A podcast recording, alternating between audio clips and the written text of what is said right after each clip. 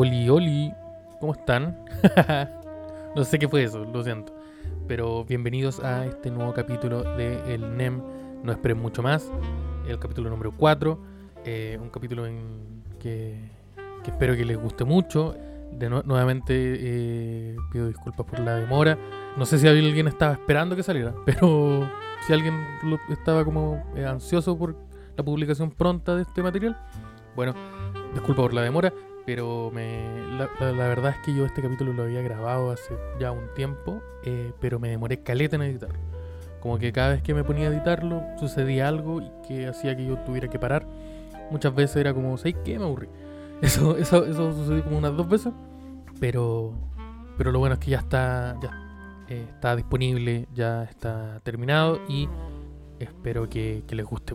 Espero que les guste, espero que, también, si les gusta, que lo compartan, que lo tiren ahí en el Instagram. Muchas gracias a todas las personas que constantemente comparten los capitulitos, que, que, me, que me escriben diciendo que sus historias similares a las vivencias que, que cuento eh, en los programas. Y eh, eso, muchas gracias. Y sin dar la lata más, los dejo con el capítulo a continuación.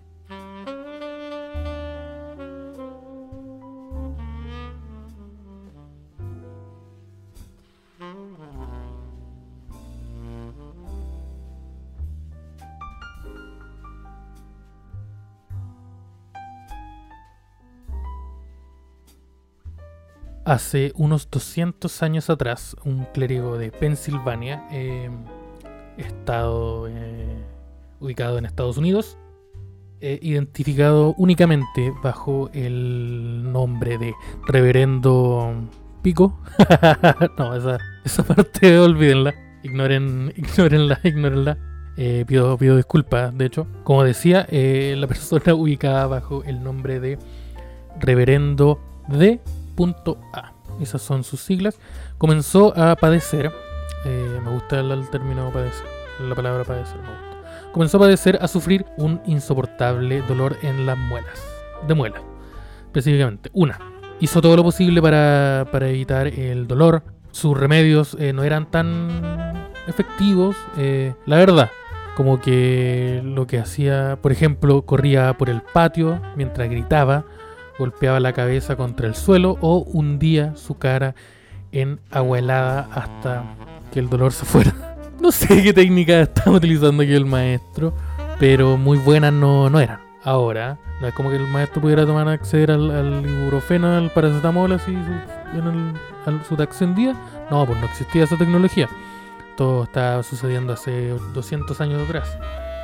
Pero el maestro tenía un dolor de muela insoportable, como decía él, que esos son todos los dolores de muela. Igual, como que, ya, pero tenía un dolor insoportable de muela, el cual lo estaba eh, causando un dolor insoportable.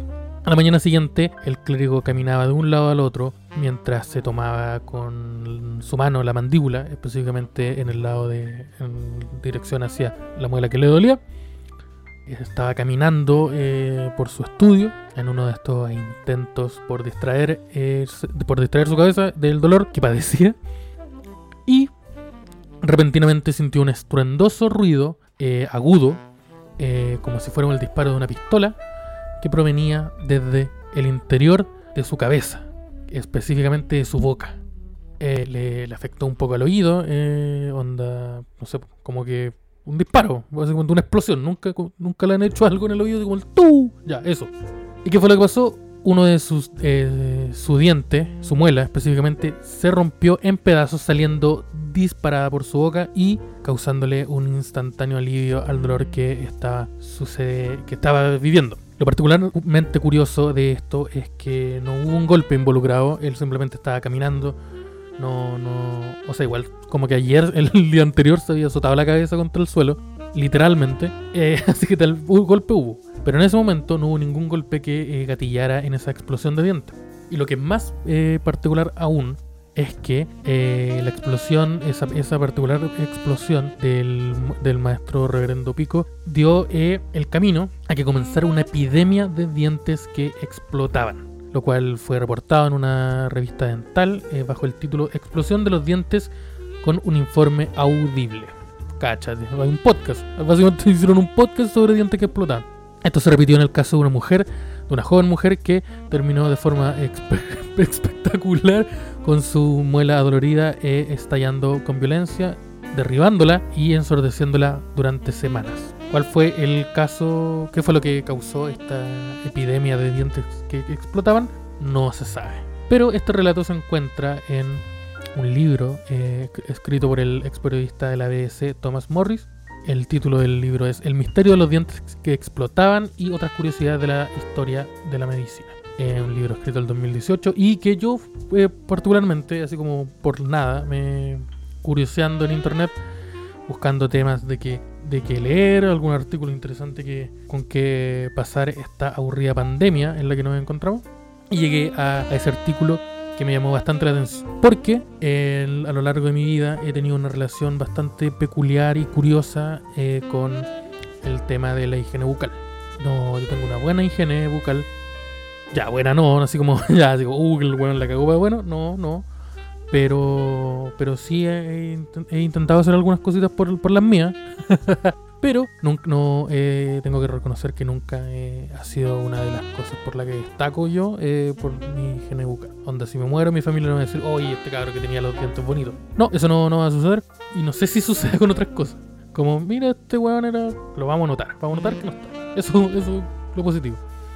una de las razones a la que se debe esto, y no quiero que suene como, la, como una excusa, pero sí lo es, es porque mi madre, mi querida madre, mi señora madre, ella mm, le tiene fobia a los dentistas. No, no le gustan. Le causa una ansiedad terrible e insoportable el hecho de saber que se encuentra en una clínica eh, médica, eh, dentífica o de una clínica dental. Eh, no sé cuál chucha es el término correcto de todo eso, así que los dije todos. Y como decía, mi madre tiene problemas, le causa una ansiedad terrible, una, un nervio que es intolerable, al punto de que eso me se vio afectado en mí. Onda, cuando yo era niño, yo no podía ir al dentista con ellos. Y en mi vida, en ese periodo de tiempo, en esa brecha temporal a la que me refiero, entre, no sé, pues yo tenía como unos 4 a 8 años, no existía nadie aparte de ella que me pudiera llevar. Era la única persona que existía en mi vida, el único adulto que podía llevar a, a realizar cualquier actividad, era ella. Entonces ahí como dan, había un problema sobre todo porque en un periodo de tiempo, como decía, 4 o 8 años, es clave en la higiene bucal del niño, pues em, empiezan a cambiarlo, empieza el cambio de dientes y específicamente recuerdo una historia, que es la, que quiero eh, comparar eh, el relato. Eh, no me explotó ninguna muela, pero sí me dolía una. No recuerdo si era una muela que me estaba saliendo y me salió mal o se me estaba o era un diente que se me estaba saliendo. Creo que esa es la opción más por la, por la edad, que como yo digo tenía como 4 o 5 años. La weá es que tenía que salir y no podía salir, como que estaba mal. Entonces me tenía que llevar a un dentista para que me lo sacara profesionalmente, previamente habiendo hecho todos los experimentos típicos, como el diente amarrado a la, a, la puerta, al auto, o mi tío con, ofreciéndome golpearme con un puño, con su puño específicamente. y dije, ¿sabéis qué? Optemos por la, la de un profesional. Con los dos intentos anteriores, que involucran una puerta y un auto, un vehículo en movimiento, me di cuenta de que no podía, no, no, no era una opción. Así que mejor probemos con otra forma. Y entonces decidieron llevarme a un dentista y eh, la persona a cargo de, esa misión era mi madre. Ahora, eh, ella decidió que ella iba a llevarme al dentista porque como adulta se sentó y dijo, ya, yo puedo con esto, yo puedo con este desafío, yo puedo afrontar este desafío, que sé que parece complicado, pero ella apostó por ella. Yo no hubiera apostado por ella, si soy honesto. Pero ella sí apostó por ella y decidió que iba a realizar que ella me iba a llevar. Entonces me llevó eh, bajo el contexto mental. Este era el contexto mental en el que llegó ella.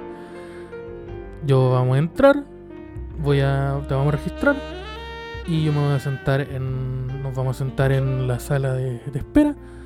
Todo normal. Vamos a tener una sopa de letras, un libro, cualquier cosa mientras esperamos.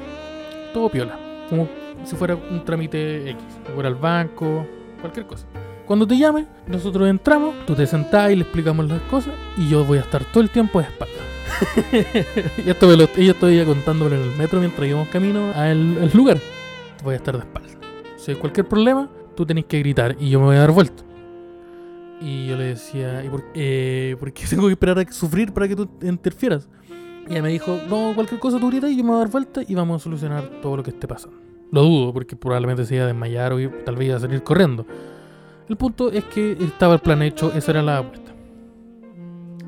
Entonces íbamos llegando al lugar, eh, íbamos llegando a esta, como, no, sé si es una clínica, pero era un dentista, por la wea. Y al momento de entrar, ni siquiera llegábamos a la puerta, como que estaba, había como una rejita en la, entrada, una, un pequeño camino de, de baldosas de piedra, un patio piola, como un, un con pasto y florcita y estaba, no sé, a menos de dos metros, un metro y tanto, la puerta y mi mamá no fue capaz de llegar. No, eh, no, no pudo. Ella dijo que mm, el solo hecho de, de oler la anestesia le provocó un miedo que la congeló, que la paralizó.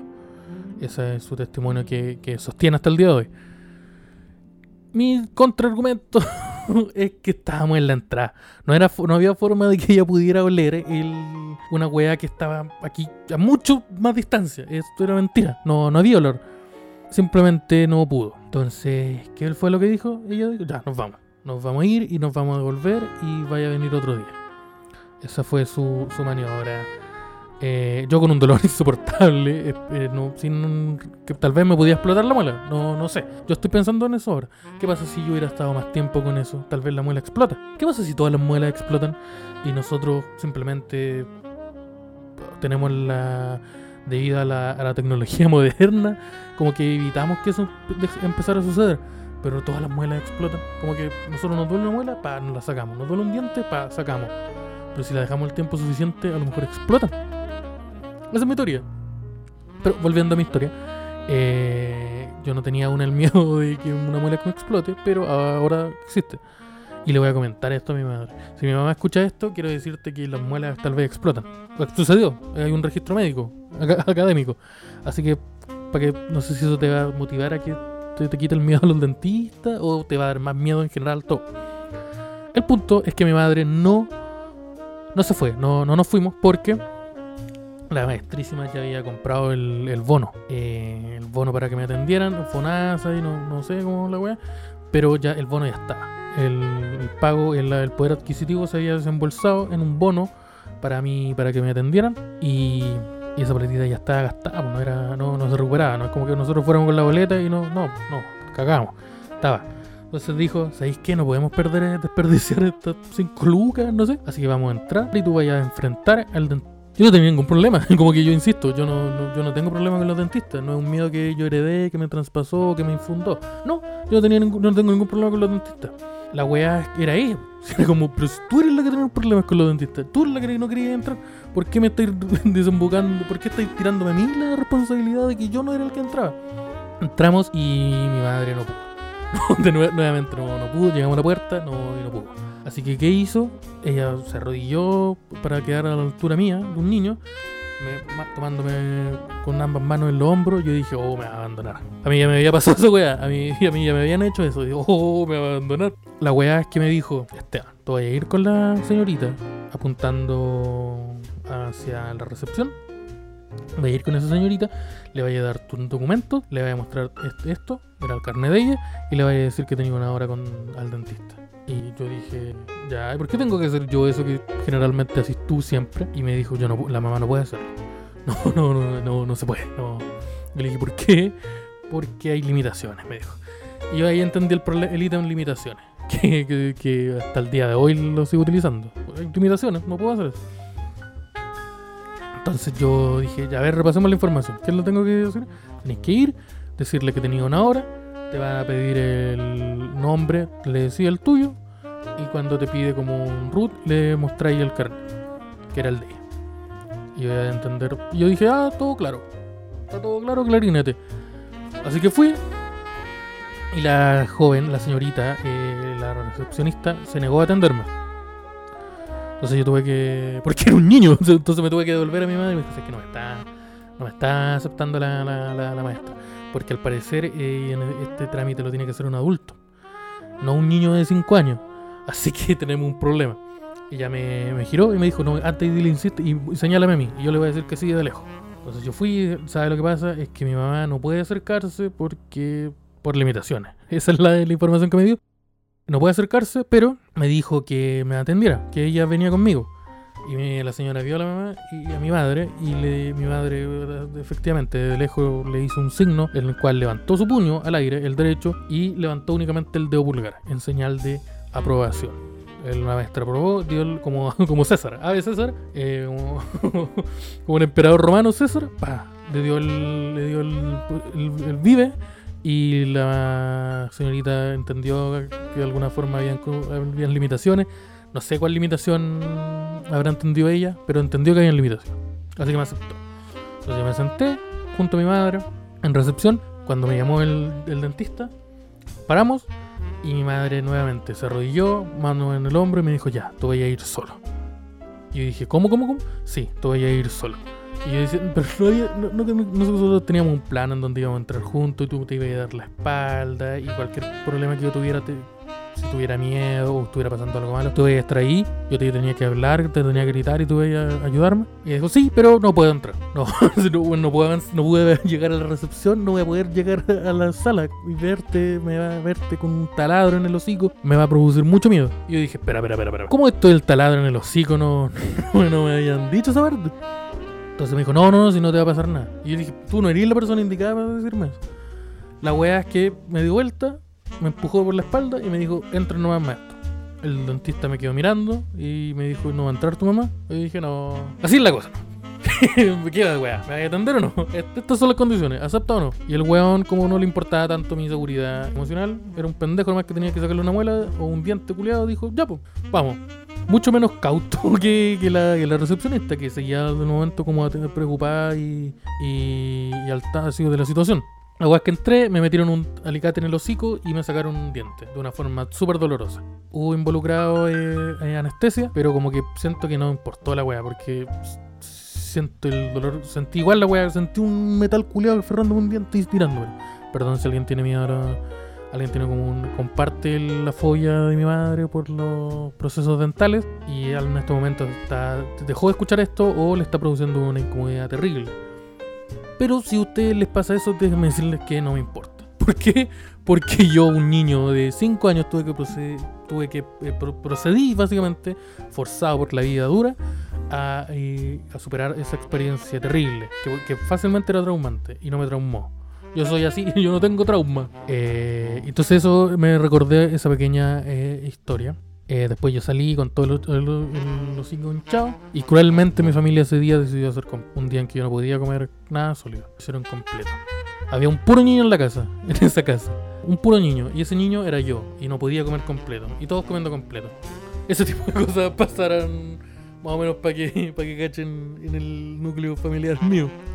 Me gusta igual como la sociedad moderna. Estamos hablando de siglo XXI, año 2020, año 2021. eh, finales del 2019 también. Cómo, cómo se tomó, cómo decidió que tomarse eh, esta, este problema global. Eh, ¿Cómo decidió tomárselo? Me, gusta, me gusta mucho. Onda, existen, por ejemplo, están las personas que piensan que todo es falso. Eh, existen las personas que piensan que el virus existe, pero que fue creado para poder- por el gobierno, por cual no lo tengo muy claro, no, no he querido meterme a investigar tanto, con tanto detalle, por miedo a que, si soy honesto, por miedo a que el problema con las conspiraciones, eh, perdón cambio de tema, que tengo yo es que es súper fácil que no, yo no soy particularmente una persona muy inteligente y muy muy informada respecto a, muchas cosas. Entonces, las posibilidades que yo en un momento diga, hmm, ¿sabes que eso me convence? Son súper grandes. Entonces, me mantengo, me mantengo alejado de, de, de, las conspiraciones duras. Eh, como si sabéis que tenéis tendencia adicta, no probéis la heroína. Es básicamente eso. Entonces, bueno, continuando con el, con el tema. Me gusta mucho el porque esta pandemia, eh, muchos han dicho que es como eh, básicamente el reflejo de cómo somos nosotros como sociedad. Se dio a, se evidenciaron muchas cosas. Por ejemplo, que, económicamente el país no estaba preparado para cerrar un mall. Si cerráis un mall, queda la cagada al parecer. ¿Quién lo hubiera dicho? Porque el, no sé, igual yo desde que nací que existen los malls. Así que no, no sé, no, no sé si cómo era antes, pero en serio, todo, toda nuestra la estabilidad financiera eh, nacional depende de que el, Costanera Center esté abierto. Puso, como decía antes, pues, demostró que existen millones de personas que piensan que las vacunas no son buenas, que, que, que, que te instalan un chip, que te podéis pegar, te podéis pegar una cuchara en el cuerpo. Me, me, me gustó mucho, me gusta, me gustó mucho.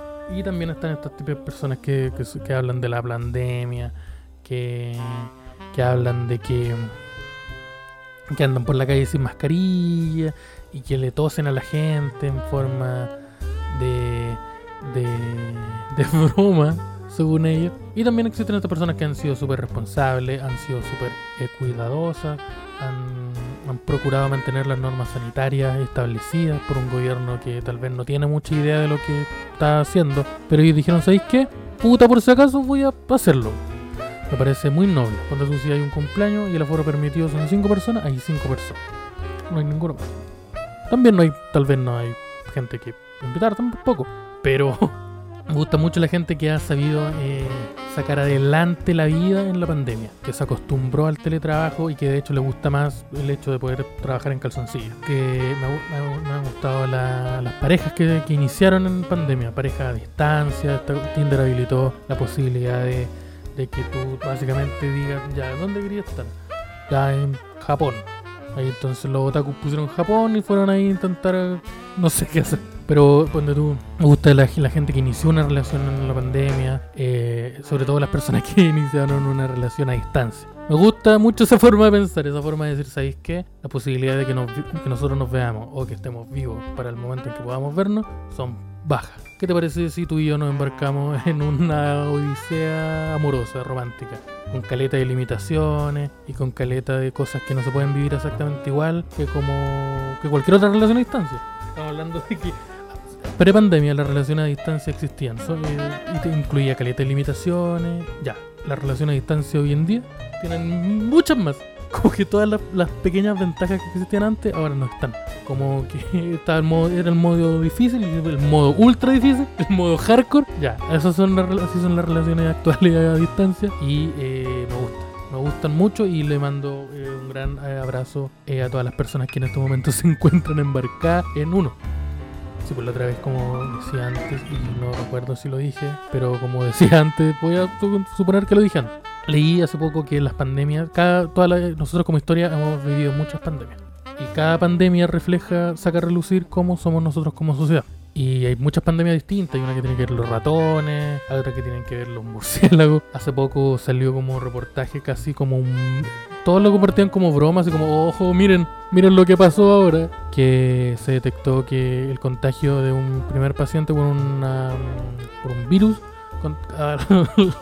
en China, luego de consumir eh, un gallo. Que lo portaba un gallo o la gallina y es la primera es la primera vez que he reportado en una persona porque al parecer hay que seguir comiéndose las cosas. Entonces, eh, me gusta. Eh, en- en a lo largo de esta historia han habido muchas pandemias eh, y yo no las conozco tantas. Te conozco la peste negra, te conozco, te conozco la peste, mm, la, la española y paramos de contar. No, ya no, no, no sé, existe la posibilidad de que sean la misma. No sé. Entonces me puse a leer y encontré encontré una. Me puse a leer hace un poquito sobre la- las pandemias, por eso estaba leyendo el. llegué a, ese libro que no leí completo, pero que sí pillé algunas cositas, algunos artículos relacionados con este. El libro que se llamaba eh, El misterio de los dientes que explotaban y otras curiosidades de la historia de la medicina. Fue porque encontré una cosa que sucedió en Francia en el año 1518. Está registrado en esa época y se llama la epidemia del baile o la plaga de la danza. Y ese nombre fue ya suficiente para capturar mi atención y por si no queda como lo suficientemente explicativo de qué podría haber sucedido, yo se los voy a decir inmediatamente.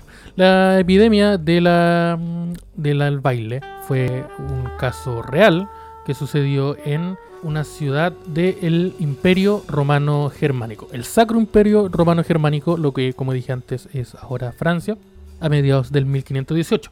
Todo comenzó cuando una mujer llamada Frau eh, Trofea, no sé si pronuncié en la weá, porque no sé si en español, no sé, en mi cabeza cuando lo estaba leyendo dije, ya esto lo tengo que pronunciar como francés, como, ¡Uh, ulala, monsieur! O eh, como, ¿cómo hablaban los romanos germánicos? No tengo idea, por latín. ¿Cómo se pronuncia el latín? ¿Cómo hay no existe el estereotipo en latín? po? Así como ¿cómo habla, cómo habla un viejo en latín. No, no existe ese estereotipo. Ya, la weá es que esta mujer llamada Frau, Fran, Frau, comenzó a bailar descontroladamente sin poder de- detenerse.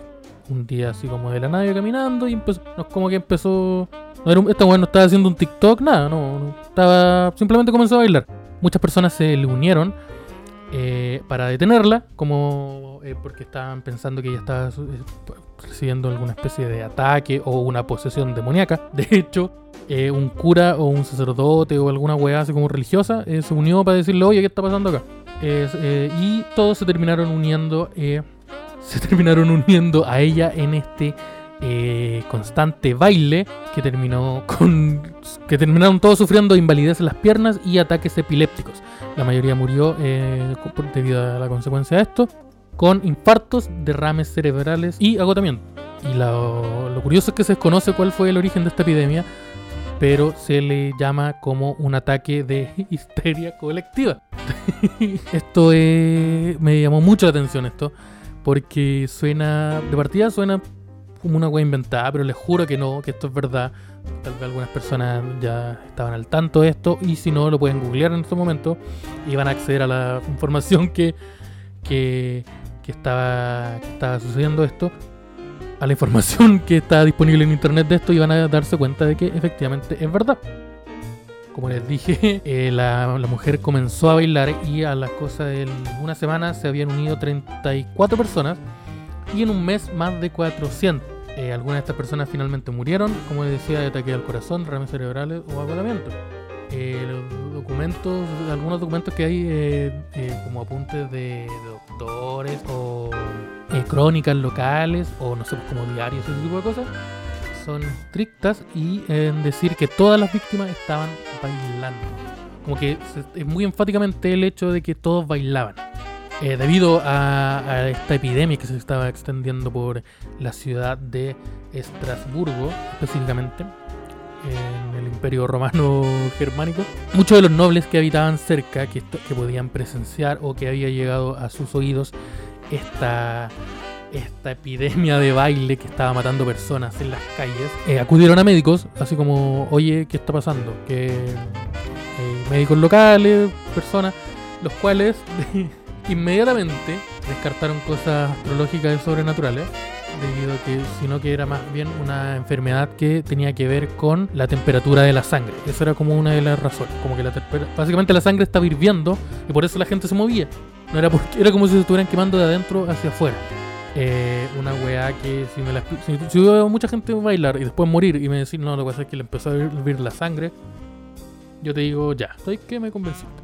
Así que esa era como la explicación lógica que le estaban que habían encontrado algunos médicos, pero si soy honesto con ustedes, así como tanto, así como explicación, explicación no, no era. Es más bien una la, la respuesta que encontraron a la que dieron, así como utilizando la lógica.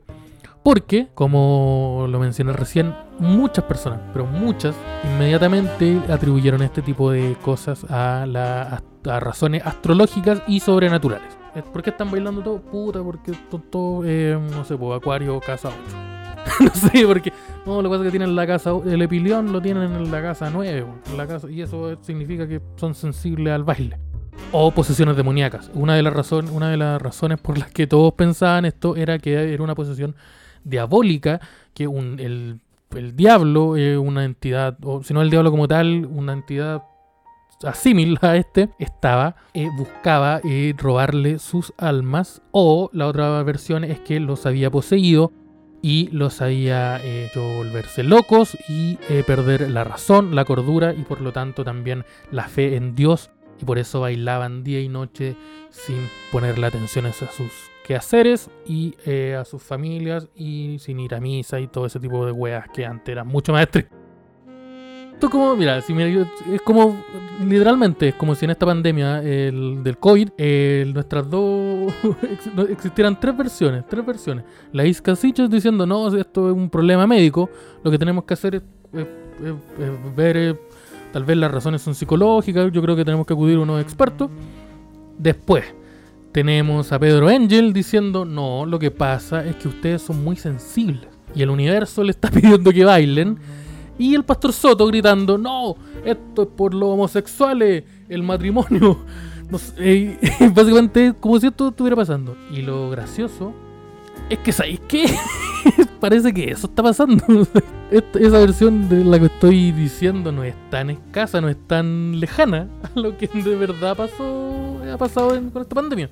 Una, otra de las razones por las que me llamó la atención este caso en particular, y por eso decidí hablarlo, es porque que las autoridades locales, ante la respuesta de los médicos diciendo que esto tenía que ver con un problema en la temperatura de la sangre, em, ellos usualmente cuando habían problemas con la sangre y estaba cachando que, históricamente muchas enfermedades antiguas tenían que ver con la sangre, onda era una respuesta. Como que, si soy honesto, creo que eran como una de las tres weas que los médicos sabían antes.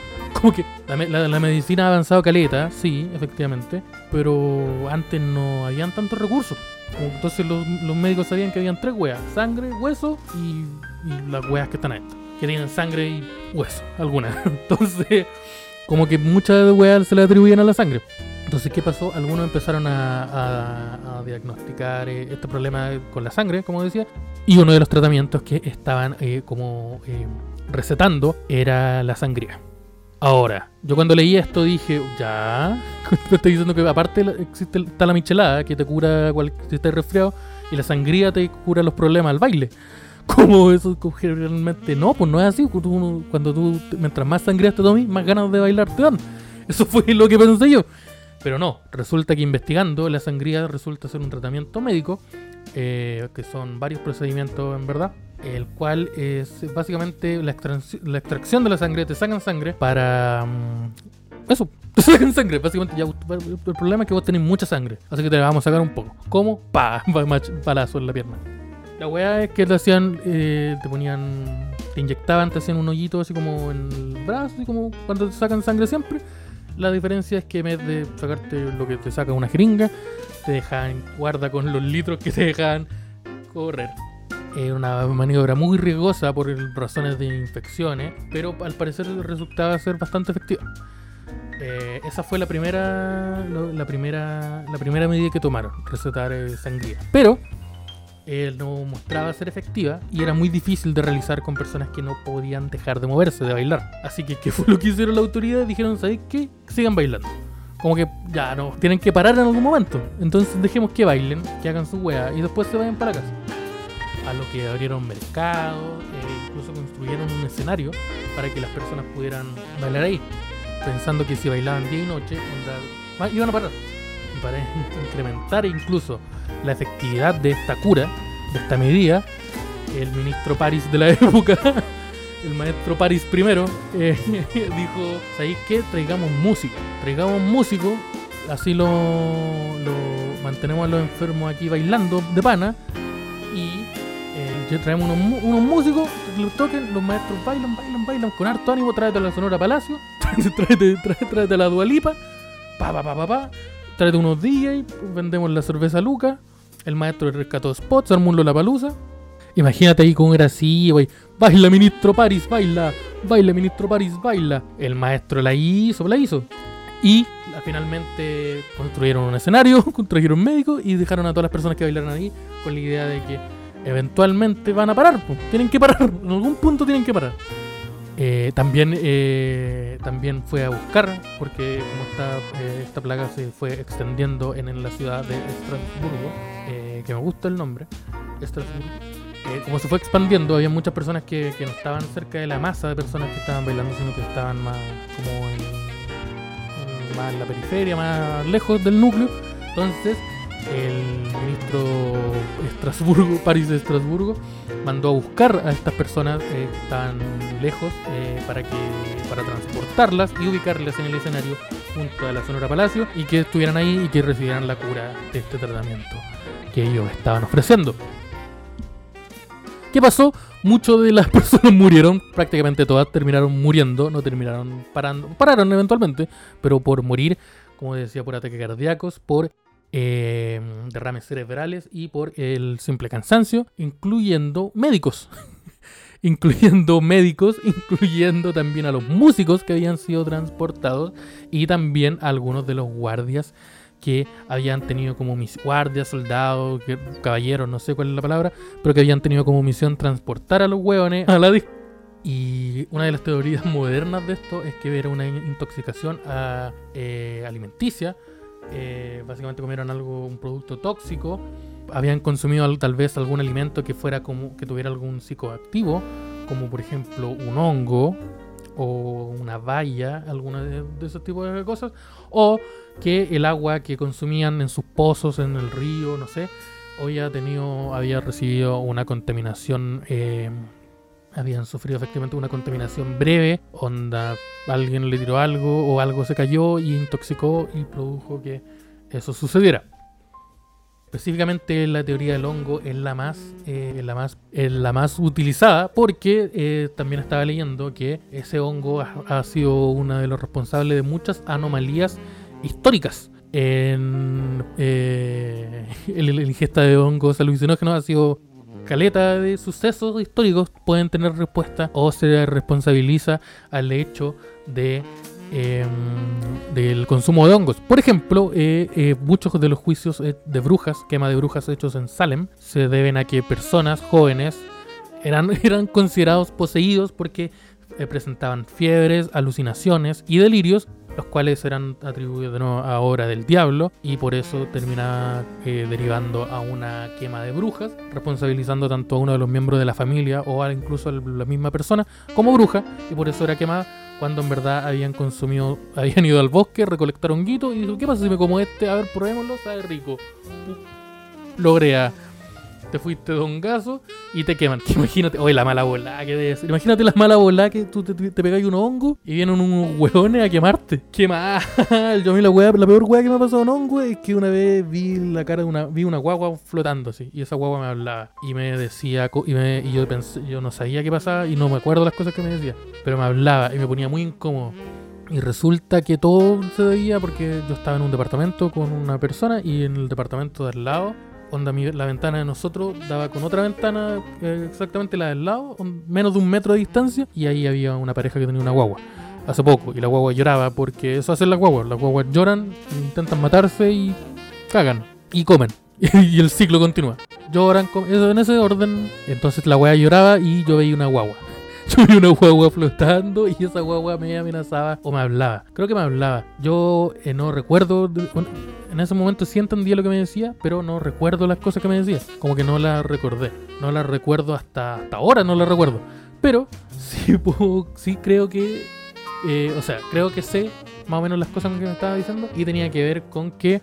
Eh, tenía que ver. Era más como una advertencia, como que me estaba dando, me estaba hablando, me estaba diciendo cosas del futuro, como estas weas van a pasar. Volá me dijo del COVID y yo no supe, yo desperdicié esa wea. Yo desperdicié esa oportunidad. Ahora, técnicamente, la justificación que le, encuentro mentalmente es que yo hace poco había leído, había empezado a leer un manga Berserk de, llamado, una de las piezas más eh, favoritas y con mejores críticas de la ilustración japonesa, que ya recientemente, hace un mes creo o menos, eh, su autor falleció o fue, fue de conocimiento público su fallecimiento. Y es una wea muy bonita, muy hermosa, perfectamente dibujada, que básicamente, seguramente es eh, material de estudio para diseñadores y weas así. Y la wea es que dentro de muchas weas bizarras que tiene esa, esa, esta historia, que para que lo entiendan está basado en un mundo medieval fantástico en donde hay demonios, caballeros, eh, un weón tiene una espada gigante, un weón que hizo un pacto con el diablo y o con, no con el diablo, sino como con Dios y terminó creando... La wea es que hay como weas muy bizarras y dentro de eh, una de las cosas bizarras que hay es una guagua. Es como un feto culiado que es fantasma y se le aparece a algunos de los personajes. Y parece que eso me pasó a mí. Parece que yo vi el feto, el, vi, el, un feto Arayus eh, y hablarme de... entonces si yo estuviera hubiera estado en esa situación en donde despierto y digo, oye, ¿sabéis que acabo de ver una guagua, un feto que me habló weas del futuro, premoniciones del futuro y como para que yo las detuviera, eh, me quemaban. me hubieran quemado.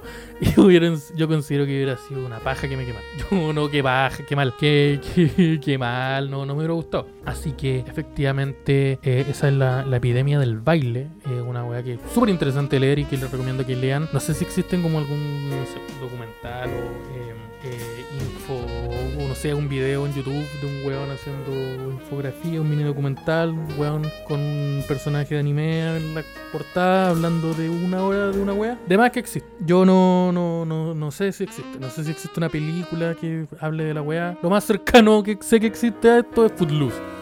Película del 84 protagonizada por eh, Kevin Bacon. Pero aparte de eso, no, no, no sé, no. Como que lo más cercano que encontré fue Footloose. Y la 1, sí, no, no, no vayan a esta weá ver la, la, la nueva versión, o la 2, la 4. No, pues, la 1, véanse la 1. Esa es mi recomendación hoy día. Lean, investiguen sobre esto y inmediatamente después vean Footloose. O investiguen eh, el caso de la epidemia del baile del 1518 con la Sonora Palacio de fondo. Yo creo que esas son las dos recomendaciones que les puedo dar, dejar. Eh, dar y dejar, perdón. Dije las dos palabras juntas en mi. Ya, la weá es que esas son las recomendaciones que les puedo dejar. Y nada, eso.